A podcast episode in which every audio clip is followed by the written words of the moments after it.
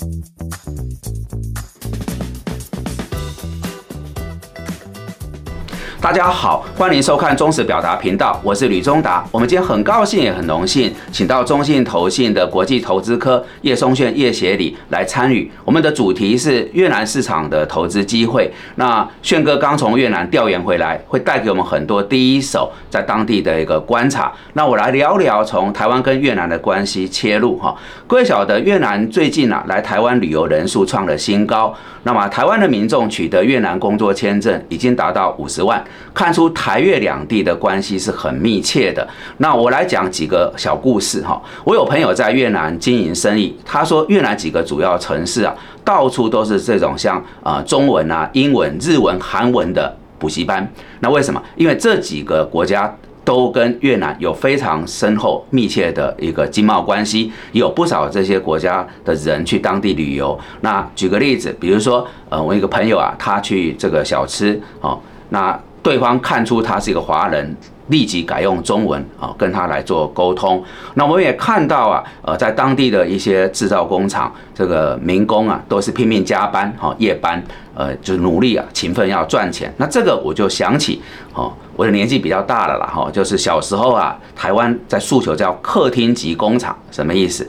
我们的那个加工区的女工啊，是骑着脚踏车、摩托车，哦，这个人山人海，一片的经济奇迹是这样出来的。哦，那每个家家户户那时候装什么圣圣诞这个圣诞节那个灯泡啊，哈，然后做这个呃什么。呃，就是缝补啊，哦，衣服缝补什么？我的意思说，台湾啊，当时二十几趴的经济奇迹是这样，很多人啊，客厅是工厂，然后在加工区的工厂拼命加班，累积出来到今天的一个底气哈。那我们经历过这个经济奇迹，而这个奇迹现在看起来是在越南正在强烈的复制当中。所以，如果你看到我们已经享受了台湾经济的成果，你往后看一个比较中长期。很可能很好的一个呃退休金储备的理财机会，就是在越南这个呃地方。那实际的数据反映在消费力，在过去十年，越南的手机啊这个渗透率成长七倍，好，然后它的这个购物中心的数量也翻了一倍。也就是说，我们在这十年时间看到越南消费力也确实是翻了一番，哦，这个呃很令人感到呃惊骇哈，而。三千美元是一个消费的门槛，人均所得越南已经到这里了。那三千美元是第一阶段的消费的门槛，往下像这个房地产、住宅啊、医疗保健啊、汽车哦、民生消费。整个都会上来，所以我们是觉得，假设各位啊不着急，是用一个比较中期以上的眼光看越南，这应该是很值得啊大家来好好追踪哦，然后用纯股或定时定额的逻辑来参与越南未来的一个发展跟成长的一个契机哈。那我想呃今天很荣幸请到轩哥。过来节目里面，他最近也在几个不同的频道谈有关越南，呃，他在当地的一个观察。我们先来谈一个他很关注的问题。其实过去两三周，各路的操作一定很艰难，因为美国在一个礼拜倒掉了三家银行，哈，那细子银行为首，美国联总会出手救援。那么最新则是这个瑞信，这个我也很震撼，因为我在瑞士待了几天了，不管是这个瑞银或是瑞信，我都有去看它的总部啊，哦，也特别在瑞士央行这个总部前面拍照。拍到游览车跑了，我都没上车，就可以看出我对瑞士那个地方，我是呃，因为金融业啊，我是有情感。然后这几个竟然是成为呃过去一周啊国际重大金融事件的焦点。那最新是啊，这个瑞银啊，在瑞士央行的主导之下，已经并了一个呃瑞信，所以。衍生出来，在过去两三周，大概都是重大的国际呃金融机构的倒闭或危机啊冲击。那我们就要去关注这些事件到底对越南会有什么影响。这一个，另外一个就是联准会，那引发出来的就是呃热钱开始在抽离亚洲啊回流美国，因为不管是利差的优势或是避险的需求，对亚洲的市场也有一定的负向冲击。那不晓越南在这边又会如何？我想我们先从这边切入，就有。关呃金融的这个呃危机的议题，还有联准会的利率政策，对越南这个市场，好，炫哥刚从当地调研回来，不晓你怎么看这个题目？嗯，好的，其实我觉得呃吕老师这个问题其实问的非常好，因为大家也非常的关心，就是说国际呃银行体系哈，假设有出问题的话。对越南的金融体系会不会造成冲击？好，那我们这边判断其实是不会，因为主要越南的银行它现在几乎没有财富管理这个业务。好，那因为其实你会呃，银行会跟国外的银行产生连接，主要都是从财富管理，因为其实从金融商品开始，我们看零八年金融风暴，其实。每个银行这样会扩散，就是因为它的交叉持有呃金融产品嘛。是。那越南的银行其实现在非常赚钱哦，它主要是在做法金，好，就是法人业务这一块哈。那对越南当地企业的授信或对呃进出口的压汇这方面，其实非常赚。呃，以去年来讲哈，二零二二年他们的 EPS 换算成台币大概超过十块钱的非常多。那 ROE 超过二十五趴的也是非常多，这些都是中信越南的呃核心持股。是是。那另外一个联准会的呃利率政策会不会影响到越南呢？这个我也先跟大家讲说不会，因为主要越南它相对是一个封闭的市场。好，那跟国外的连接其实它唯一的桥梁就是外资嘛哈。那进入越南的外资有两种，一种是直接投资，就是去越南呃租土地盖工厂的。那这种一年比一年高，那它不会因为联准会的利率政策而撤出。那第二个呢，就是呃进入越南的呃股市市场，现在外资持有越南总市值的比重还是低于十个 percent。是，哦，那这个东西就算会被联准会影响到，其实对整个越南总市值的影响其实也不大。好，换句话说，呃，跟国际股市连接外资这一块，不管是直接投资或者是证券的间接投资。其实跟国际体系现在连接度不是太高，是这很重要哦，因为现在美国跟欧洲的金融的这个事件，还有联总会的升级，其实是牵扰国际金融市场。但如果越南它是跟国际金融市场，因为它现在。刚才轩哥讲的结构比较脱钩，那自然就有机会是我们在此刻用一个避险哈资金的避风港的角度来做思考。那往下我们再来谈另外一个问题，就是轩哥啊刚从越南做了调研回来，那我晓得他去了一些我们一般金融圈也不会啊去看的哈，算是呃。带来最新哈，也是最完整、最细致、最深入在当地一个观察。我想先请教在总体的情势部分，好，比如说对越南的政治、好经济领导的高层，切到他的经济政策，你在此次这个呃越南实际的调研，你观察到些什么变化呢？嗯，好的，我我认为其实这个是越南投资人非常关心的话题哈。我们先。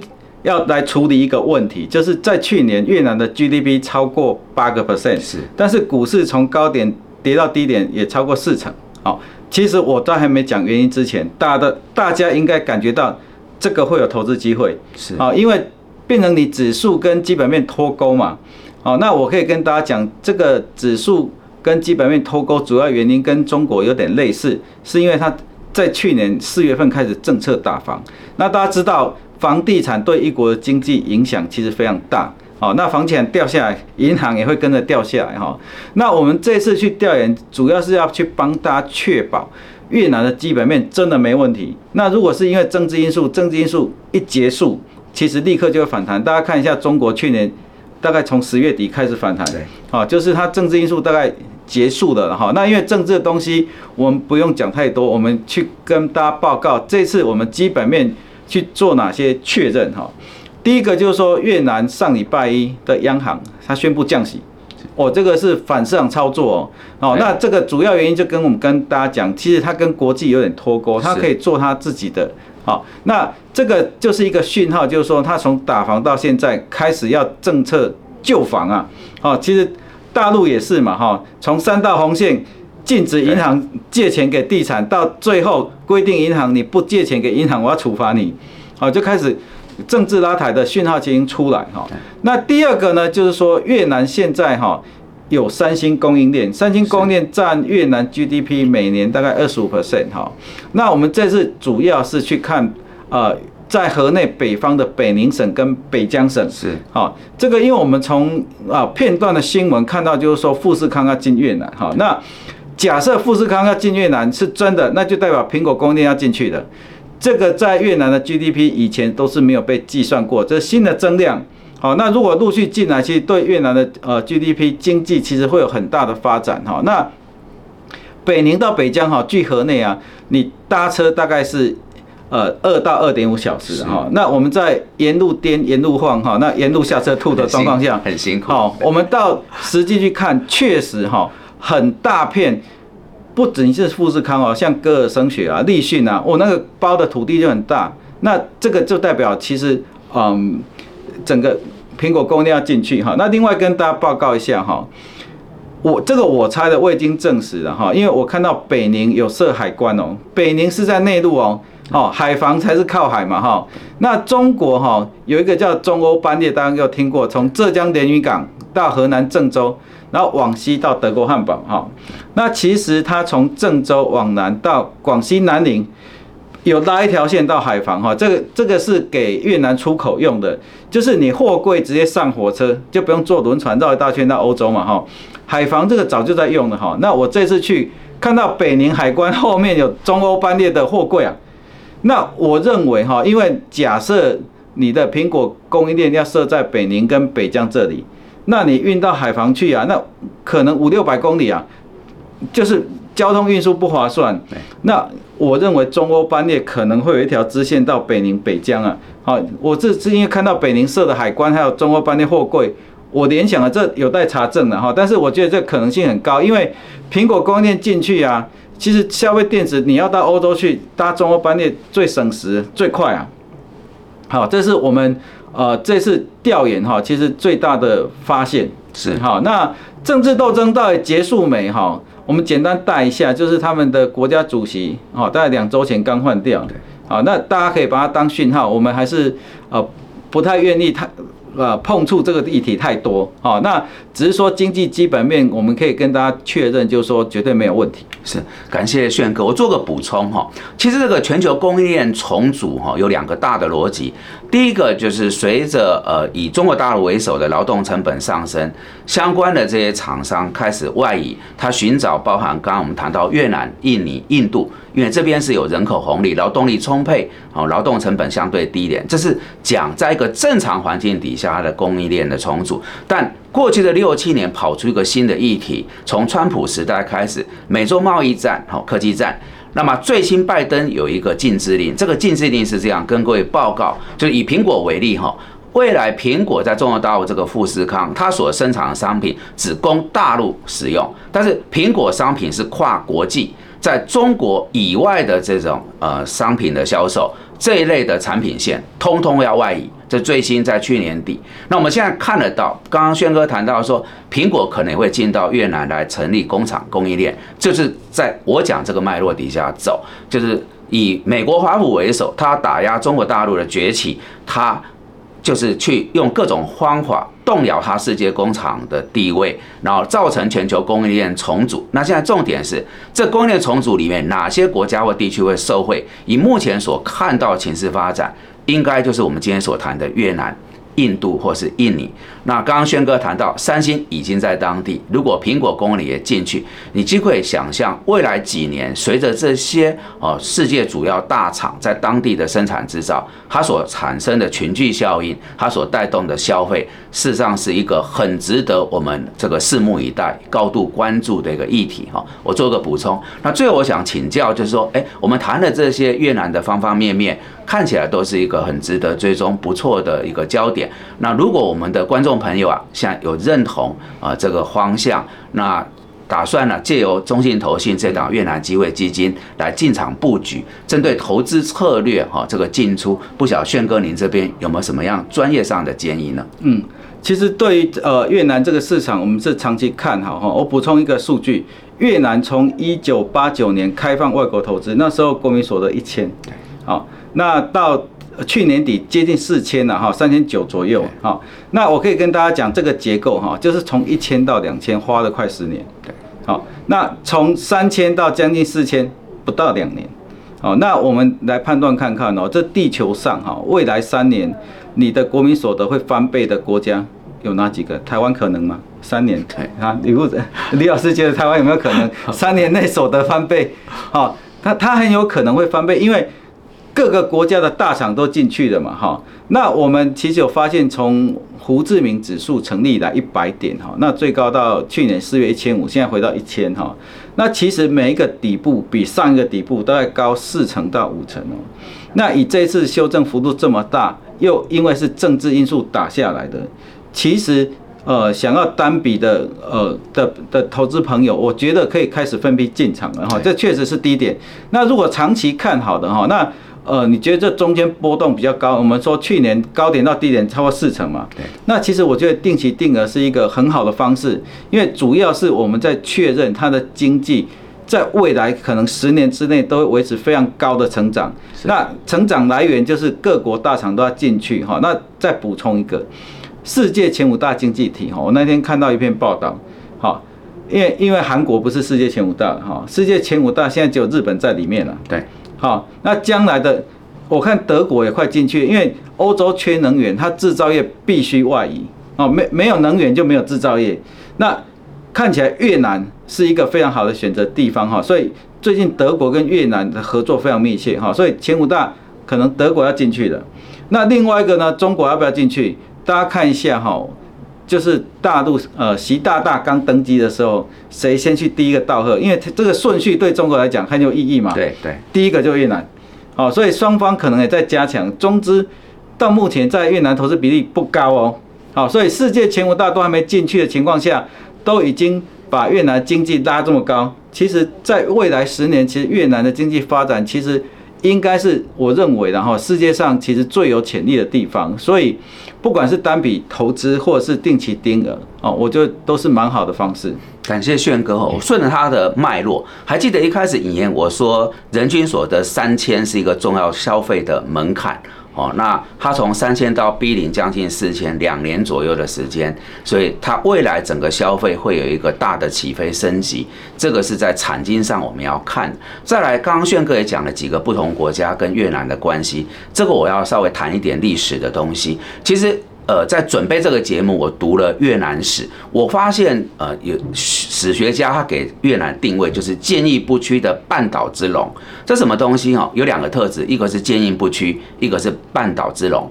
这个坚毅不屈指的就是从大概越南有历史是两千两百年，它历经了中国一千年的殖民，哦，后来它独立出来，近代则有这个。呃，法国进去殖民，然后美国在那边打越战，中间还打了一场中越战争。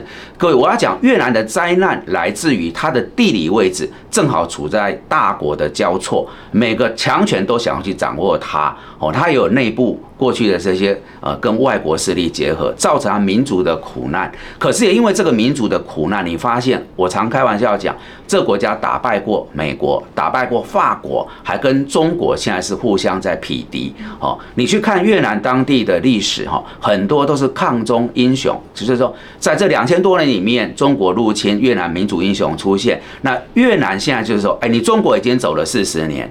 你走过的路，我要复制，因为我本来在亚洲的雄心壮志就是要跟中国啊匹敌哦，所以我有一个客户讲了很好的话，各位参考。他说，如果你过去四十年错过了中国的经济腾飞，未来的二三十年，同样逻辑你要去看越南。后来他给了一个定位，他说越南就是小中国，好，中国走过的路，越南跟着复制。那有钱人所得出的经验心得，可以减少很多的一个摸索。而这个半岛之龙，这个半岛指的是它在。大陆亚洲跟海洋亚洲中间的交错，它那个地理位置，你去想，哦，各国强权至少在亚洲看到中国会想争争取它，美日同盟也会想争取它，哦，这个半岛之龙是这样定义它地理位置。那它过去民主的苦难来自于外国势力进来，但是你去想哦，它现在如果不选边，它寻求是一个不结盟的外交路线，那这个事实上落实了，因为亚洲几个重要的经贸区，越南都是进去，那代表什么？过去是因为大国角力造成他的苦难，可是如果他现在寻求跟各个大国交好，我不结盟，你要来跟我做生意，我都欢迎。我没有选边的时候，是不是代表这个民族的苦难负面的东西就变成正面的？他有机会拿到哦各国所给予他的这些资源，那我要讲就他会水涨船高哦，整个就往上走了。所以呃就。定时定额中长期退休金的储备，如刚刚轩哥所谈，要在全世界找到一个能见度比较高，以现在联总会的升息，还有经济的衰退里面，能够买起来比较安心，而且就是我们对它有底气哈，这个判断的话，其实不多见。我觉得越南可能是一个值得追踪的一个方向。那好的，感谢轩哥参与我们今天的节目。如果大家觉得这些内容有助于您的判断跟操作，敬请帮忙按赞、订阅、分享，跟开启小铃铛。谢谢大家，拜拜，拜拜。